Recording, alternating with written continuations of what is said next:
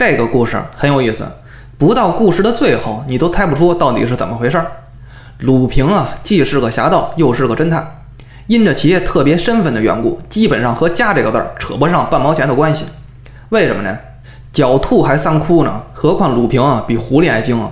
今天偷这家，明天偷那家，偷之前还得观察几天，所以啊，没有固定的住所，就找个附近的租户住几天就完了，完事儿走人，打一枪换一个地方。所以家这个长久稳定的住所对他而言反而是个累赘。可这次吕平确实要有一个固定一点的住处了。有个医生跟他说呀：“你呀得多运动，知道吗？你看你啊一点精神也没有。我劝你啊找个班上，别总这么吊儿郎当。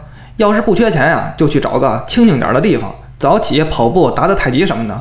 再这么闲下去，你可就废了。”鲁平长叹一声，心说呀：“我也没办法呀，我是个侠盗。”直白说啊，就是偷有钱人东西的人，小偷。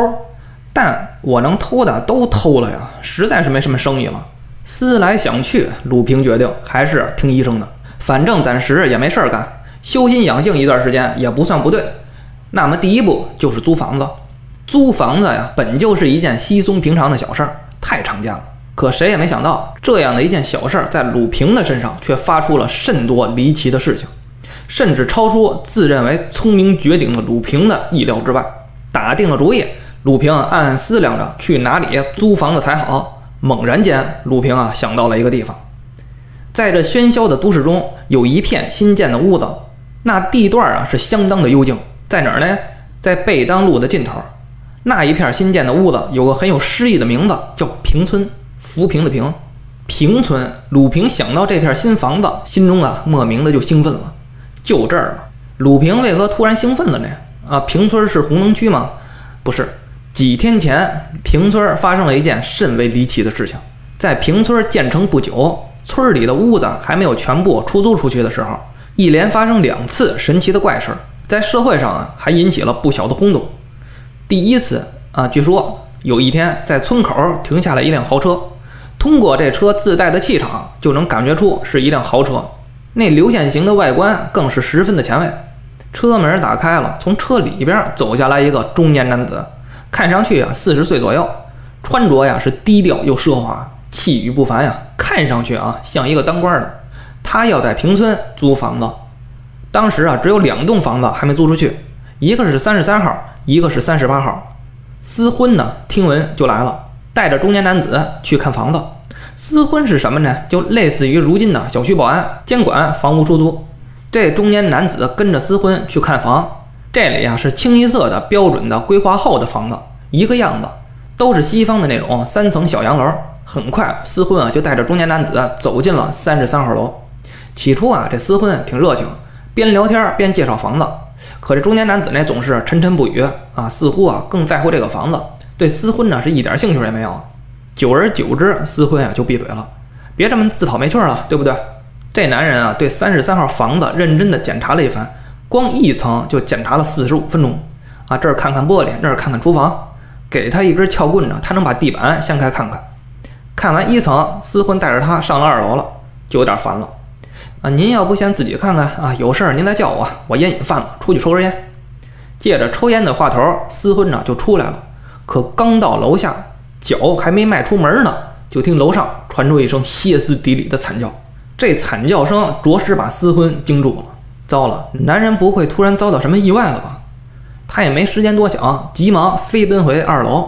可到了二楼后，并未在客厅见到中年男子的影子。思婚呢，急忙四处查找，啊，房间、浴室都看了，还是没人。他又匆匆地爬上楼去三楼看看。一通折腾下来，心急火燎的思婚是大汗淋漓。但奇怪的是，根本不见中年男子。这中年男子仿佛就像凭空消失了一样。不一会儿的功夫，这事儿啊就在平村传开了，很快就围上来不少人。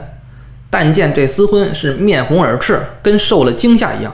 但更多的是满头的疑惑，仿佛脑子里呀万马奔腾，可骑在马背上的都是羊驼。光天化日之下，一个活生生的人去楼上看房间，怎么可能在眨眼之间这人就没了呢？就算是神仙，你骑着扫帚飞走了，还得留下身影呢，对不对？就算你化成烟气了，多多少少还能看到一些烟气啊，对不对？可这人就这么没了。这屋子里也不可能有什么暗格暗室啊，统一归建的格局都是一样的呀。有人啊就提出看法了，是不是他趁着这个私婚不注意的时候悄悄的离开了？至于二楼传来的惨叫声，或许是你听错了啊，幻听这玩意儿也不新鲜。可是这个说法很快就被否决了。不到一个钟头的时间，那中年男子的司机就来了，过来问私婚跟你看房的那个啊，也就是我的主人去哪儿了呀？这些人一下子就安静了。司机来找中年男子，这就是说，自从男子进入三十三号楼房之后，根本就没有走出村子。这事儿越琢磨越觉得不可思议，可不可思议的事儿还在后头。第二天又来了一对母女，来平村啊租房子。那女的长得是相当的俊俏，穿的衣服也是相当的时尚。可有一件事，这私婚啊感觉挺奇怪的，就是这女人的身上带着很多名贵的金银首饰。要是一般人，金耳环、金项链、玉镯凤钗就差不多了。可这少女跟首饰店搬家似的。二人由私婚带着去看房，又来到三十三号的空房前。私婚打开房门，让母女二人啊自己去看。而他呢，走到三十三号的斜对面，四十五号房间的门口，跟那里的一个女佣啊聊天，聊来聊去就聊到昨天啊发生的事儿了。事件唯一的当事人这私婚又来了劲儿了，聊的那是激昂慷慨，唾沫飞扬。这聊着正起劲儿呢，约莫十分钟后。只见那母亲突然慌慌张张的从三十三号楼房跑出来了，劈头就问私婚：“哎呀，你有没有看见我女儿啊？怎么回事呢？”这位母亲和女儿一起看房子，从一楼看到三楼，啊，三楼有落地窗呀。母亲拉开落地窗，在外边的阳台站了一会儿，看了一下四周的景色，待了有那么四五分钟。可当他回身找女儿的时候，发现女儿已踪迹皆无，不知去向。私婚呀，头都大了。没办法，跟着找吧。找来找去还是没人。这少女与之前那中年男子一样，凭空消失了。发生这两件离奇的事件后，可就上了新闻报纸了，甚至被有的报纸登载到了头版头条，用相当的版面和文字报道这件事儿。还有记者啊，亲自去采访私婚，写了一篇呀《魔屋私婚访问记》的连载文章。那一口气看下来，简直就是侦探悬疑的电影。可惜没有结局。这引起了吃瓜群众的好奇啊，逐渐把新闻的内容转移到那凭空消失的两个人身上了。第一个中年男子姓氏名谁，又是干嘛的，完全无人知晓。可他在平村三十三号屋消失之后，社会上也没有反映或报案说自己家呀否丢人了。与他相比呢，那第二个消失的少女的身份就清楚多了。她乃是一个唱花旦的女艺人，艺名叫白丽娟，在戏曲这个圈子。有很高的知名度，她怎么突然要去租房子呢？又怎么突然就没了呢？愈演愈烈，民间怎么猜测、怎么说的都有。总而言之，言而总之，平村的三十三号的空房子被冠上了“魔屋”的名号。有人从这里走过的时候，心里都会有一种异样的感觉，都不敢抬头看一眼，仿佛那消失的中年男子和少女白丽娟就站在三十三号楼的玻璃前，僵硬又缓慢的。向他们挥着手，没过多久，这三十三号的空房子就再也没有人前来租住了，一直空着。需要租新房子的鲁平想起了这个房子，萎靡多日的他突然就来了兴致。嘿，这房屋太带劲了！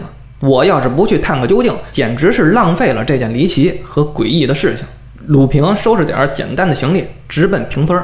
满怀兴奋的他，并不知道日后有多少神秘的人和诡异的事儿在等着他。